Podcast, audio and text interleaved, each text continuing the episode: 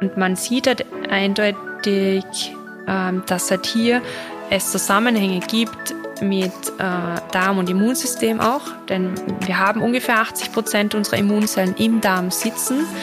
Und davon geht natürlich viel aus, weil gerade die Neurodermitis ist eine der, wie sage ich mal, ja, Vorstufen auch in weiterer Lebens, äh, in, in weiteren Lebensjahren auch andere Allergien zu entwickeln.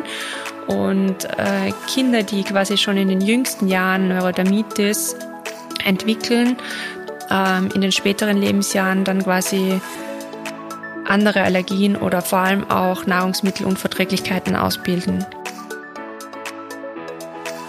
Womanhood, der Podcast für frauengesundheitliche Themen wie weibliche Sexualität, Verhütung, Familienplanung und natürlich alles rund um Schwangerschaft und Geburt. Mit Hebamme Christina Piller. Hallo und herzlich willkommen zurück bei einer neuen Folge von Womanhood. Mein Name ist Christina Piller, ich bin Hebamme und heute sprechen wir über ein ganz interessantes Thema und zwar mit der Alex, die ist Pharmazeutin und wissenschaftliche Mitarbeiterin am Institut Allergosan und ist Expertin in Themen wie Scheidenflora, Schwangerschaft, Darm-Haut-Achse und Darm-Hirn-Achse.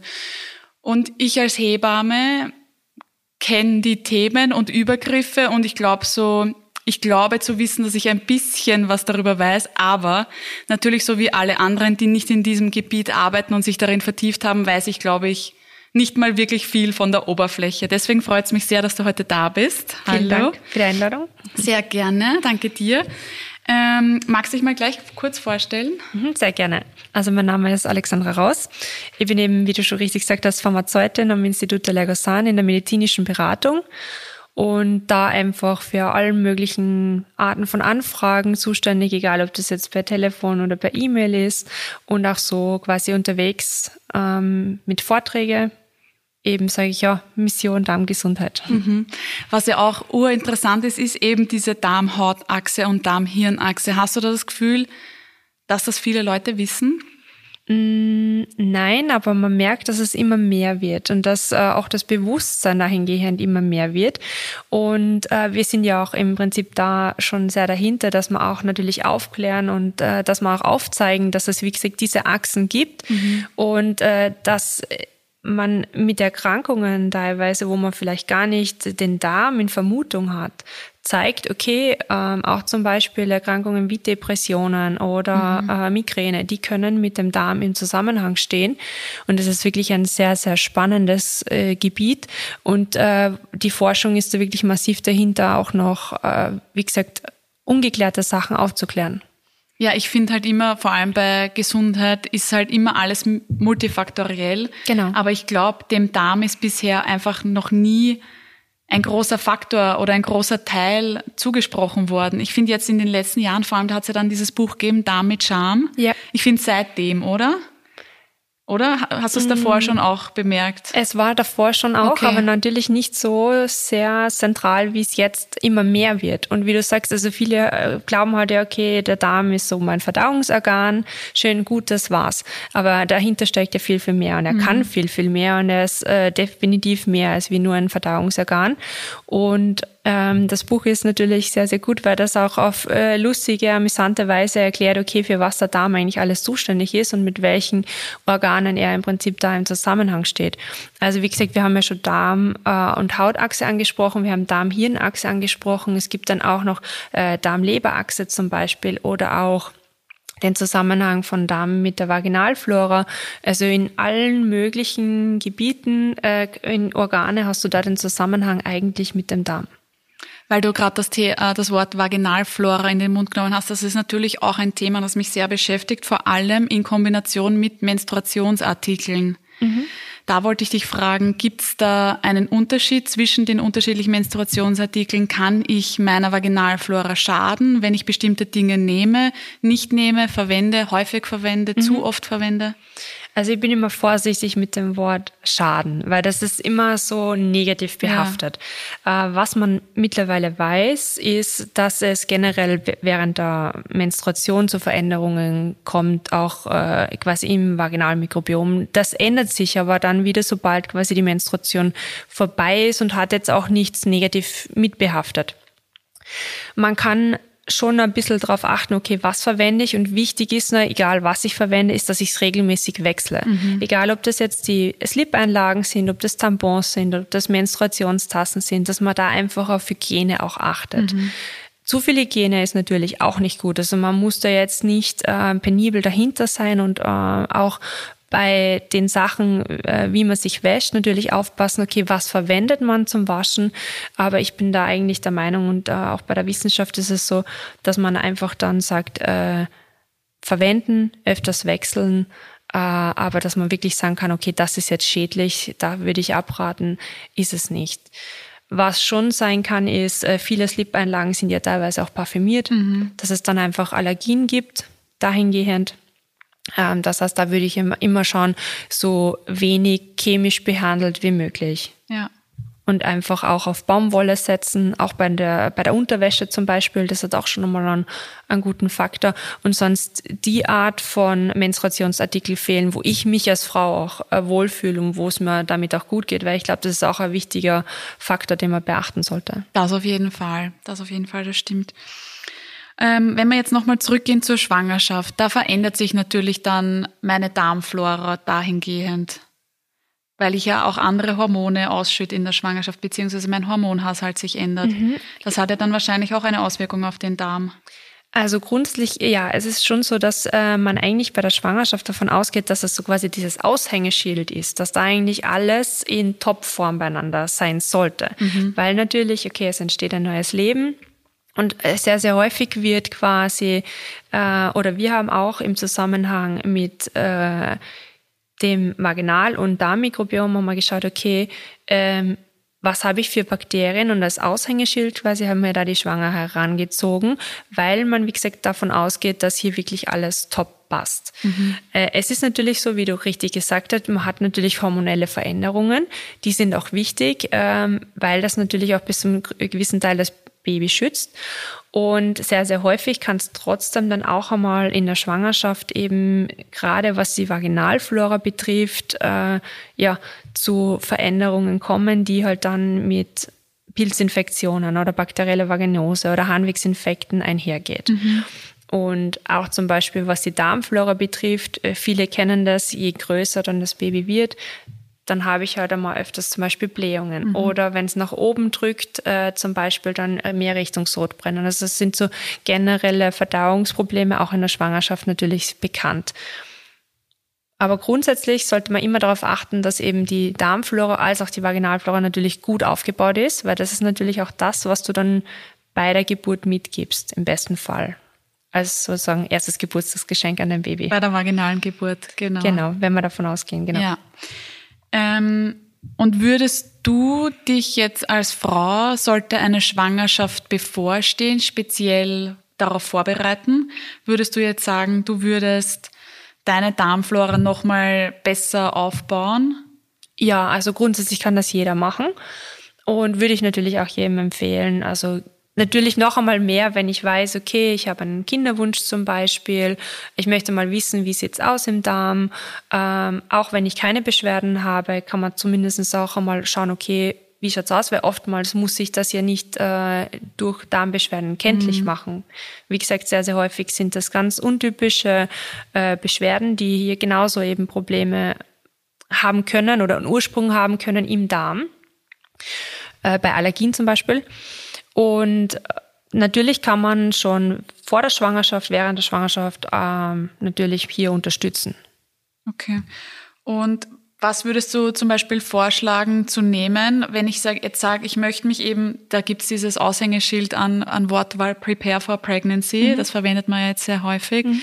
ähm, was, was die Frauen einnehmen sollen, wenn sie sagen, sie haben einen Kinderwunsch und sie wollen in zwei Monaten dann beginnen oder aufhören mit der Verhütung? Mhm. Also ich beginnen würde mal aufhören. ich würde mal, äh, wie gesagt, wenn wir von der Darmflora ausgehen, einmal schauen, okay, Probiotika einsetzen. Darauf achten, wie gesagt, dass es gute, wertvolle Probiotika sind, äh, mit Studien hinterlegt, dass ich weiß, okay, da hat, das hat wirklich einen Nutzen, wenn ich das einnehme. Ähm, man weiß mittlerweile auch, dass zum Beispiel Probiotika, wo verschiedene Stämme drinnen sind, also Multispezies-Probiotika auch einen Vorteil haben im Vergleich zu, wenn ich nur einen einzelnen Stamm habe, weil ein Team einfach viel mehr kann mhm. als wie nur ein Einzelkämpfer. Und da gibt es halt eben auch spezielle, die man halt während der Schwangerschaft dann zum Beispiel einnehmen kann. Schon welche, die man vor der Schwangerschaft einnehmen kann und dann halt speziell halt noch einmal für die Geburt. Ähm, wie viele Wochen. Entschuldigung, wie viele Wochen oder was ist so der Zeitraum, dass ich Probiotika einnehmen sollte, damit ich einen Nutzen sehe oder mhm. beziehungsweise eventuell erkennen kann? Wir empfehlen ganz allgemein, egal, unabhängig jetzt von der Schwangerschaft oder nicht, mindestens einen Monat Einnahme. Okay. Hängt aber natürlich auch ein bisschen davon ab, okay, äh, warum nehme ich es ein? Habe ich Beschwerden? Ähm, wenn ich Beschwerden habe, dann haben wir so als Faustregel äh, pro Beschwerdejahr mhm. mindestens einen Monat Einnahme. Mhm. Okay. Und wie gesagt, wenn ich es einfach mal nur so testen möchte, mindestens einen Monat, dass man was sieht, weil natürlich äh, Veränderungsprozess, das dauert natürlich ein bisschen. Mhm. Ähm, bis man da was merkt. Und das, wie gesagt, ein Monat. Bin das heißt empfehlen. zum Beispiel jetzt als Vorlaufzeit für dieses Prepare for Pregnancy würden vier Wochen ausreichen?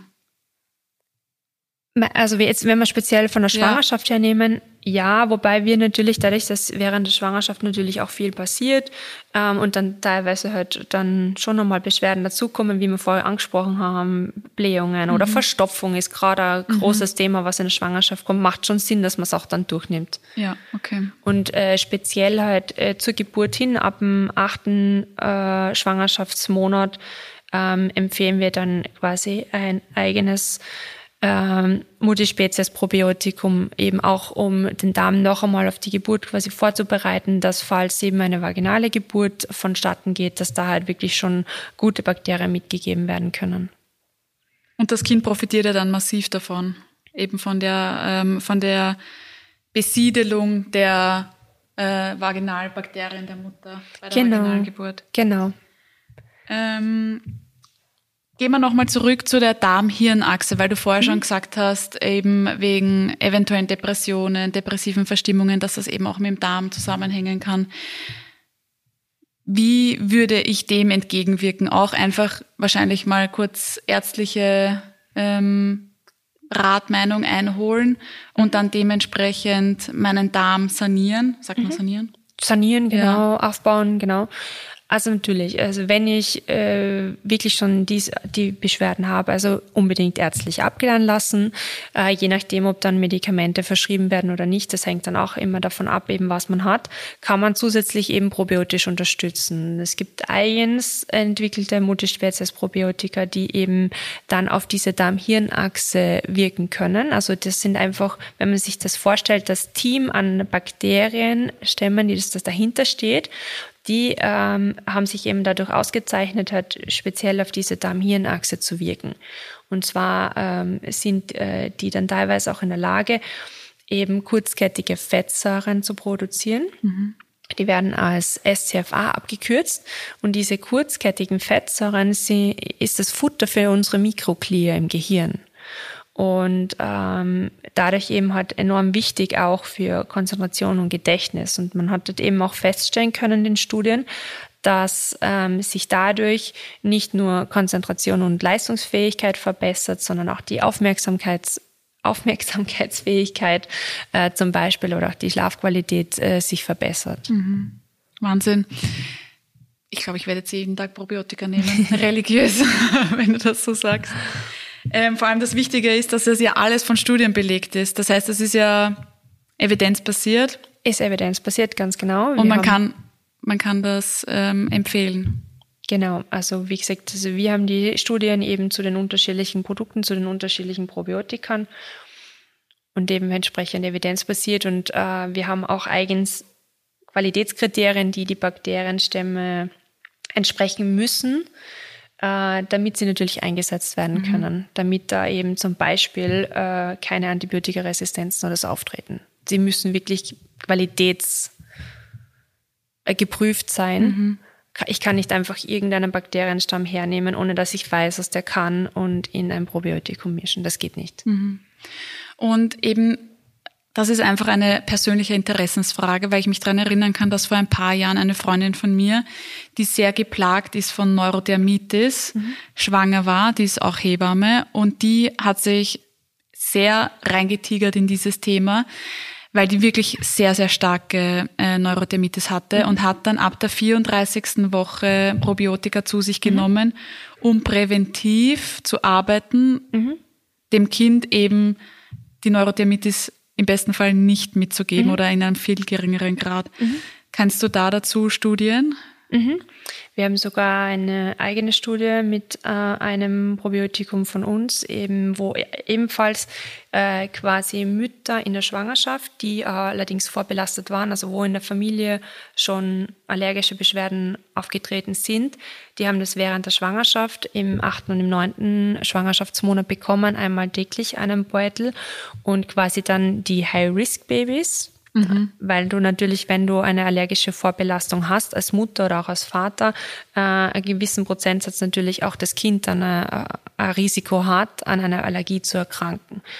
Und deswegen haben dann in weiterer Folge auch die Babys äh, für das gesamte erste Lebensjahr äh, dieses spezielle Multispezies-Probiotikum weiterbekommen. Und was man einfach gesehen hat, das Ganze war placebo kontrolliert, ist, dass jene Babys, die halt dieses Probiotikum bekommen haben, äh, wesentlich geringer äh, an atopischen Ekzemen erkrankt sind, als jene, die quasi nur das Placebo, also quasi ähm, nichts dergleichen bekommen haben. Mhm. Und spannend war auch äh, der Nebeneffekt, oder ich sage mal, es wurde dann weiter kontrolliert ähm, über das gesamte zweite Lebensjahr hinweg und wurde geschaut, okay, wie sieht es dann aus, wenn sie gar nichts mehr bekommen, beide Gruppen? Und die, dieser Effekt ist dann auch bestehen geblieben. Mhm. Das heißt, auch in weiterer Folge haben sie dann äh, keine atopischen Ekzeme entwickelt. Und man sieht halt eindeutig, äh, dass halt hier es Zusammenhänge gibt mit äh, Darm und Immunsystem auch, denn wir haben ungefähr 80 Prozent unserer Immunzellen im Darm sitzen mhm. Und davon geht natürlich viel aus, weil gerade die Neurodermitis ist eine der, ich sage mal, ja, Vorstufen auch in weiterer Lebens, äh, in, in weiteren Lebensjahren auch andere Allergien zu entwickeln. Und äh, Kinder, die quasi schon in den jüngsten Jahren Neurodermitis entwickeln, ähm, in den späteren Lebensjahren dann quasi andere Allergien oder vor allem auch Nahrungsmittelunverträglichkeiten ausbilden. Okay. Gibt es mittlerweile auch eben schon Studien. Das heißt, wenn die, die Schwangere nimmt jetzt zum Beispiel ein Probiotikum, dann kommt das Kind auf die Welt. Ähm, es ist egal welche Geburt, sagen wir im besten Fall eine vaginale Geburt. Mhm. Die jetzt stillende Person nimmt weiter Probiotika, dann bekommt das Kind ja auch über die Muttermilch auch, Unterstützung. Ja. Mhm. Aber ich könnte dem Kind ja auch direkt Probiotika genau. geben. Wie genau. würde ich dem Kind das dann geben? Gibt verschiedene Möglichkeiten. Also im, in unserem Fall zum Beispiel handelt es sich um ein Pulver. Das Pulver kann ich zum Beispiel ein bis zwei Esslöffel Muttermilch auflösen muss ich wirklich schauen, dass, dass sich das Pulver keine Klumpen oder so gebildet hat, äh, dass es quasi ähm, schön aufgelöst ist. Und dann gibt es die Möglichkeit eben, wenn ich stille, dass ich das äh, während dem Stillvorgang vorsichtig mit einer Pipette äh, seitlich in den Mund reinträufel. Mhm. Oder man kann es euch direkt auf die Brust auftragen, dass das Baby das so beim Stillen aufträgt, äh, aufnimmt. Entschuldigung. Wenn ich natürlich äh, nicht stille und nicht oder nicht stillen kann, dann kann man es auch direkt ins abgekühlte Fläschchen reinrühren. Okay. Also es gibt, wie gesagt, verschiedene Möglichkeiten. Wichtig ist nur, dass man halt auch weiß, natürlich werden beim Stillen äh, schon einmal wertvolle Bakterien mitgegeben. Wenn ich jetzt aber ich als Mutter Probiotikum einnehme, dann werden natürlich die meisten von diesen Bakterien dann auch in meinem Darm sich ansiedeln. Das heißt, es würde das jetzt nicht ersetzen, die Gabe. Also es ist eine minimale Weitergabe durchs Stillen? Äh, es ist, äh, ich, ja, ungefähr, ich glaube, ein Drittel oder so wird weitergegeben. Okay. Also ist eigentlich eh schon viel für das, dass es ja. eigentlich durch mich durch, genau. Durchgeht. Aber es wird ja gerade eben beim Stillen, das weiß man auch, gibt es ja eben auch Studien, dass eben äh, vor allem Bifidobakterien hier mitgegeben werden durch mhm. das Stillen. Sehr gut. Hey, super, dann danke. Danke, dass du dir Zeit genommen hast, mit mir über dein Spezialgebiet zu plaudern. Ich bin immer wieder fasziniert, wie viel ich nicht weiß von anderen Themen, die eigentlich so in meinen Bereich ein bisschen rein gehören auch. Weißt du, was ich meine? Ich verstehe, was du meinst, ja. Ja, und das ist halt so cool. Deswegen gibt es ja auch den Podcast, dass ich natürlich davon profitiere, aber in erster Linie, dass natürlich die Frauen davon profitieren mhm. und das alles mitkriegen. Deswegen danke für deine Expertise. Bitte sehr gerne. Und danke an euch fürs Zuhören und bis zum nächsten Mal. Dieser Podcast wurde produziert von WePoddit.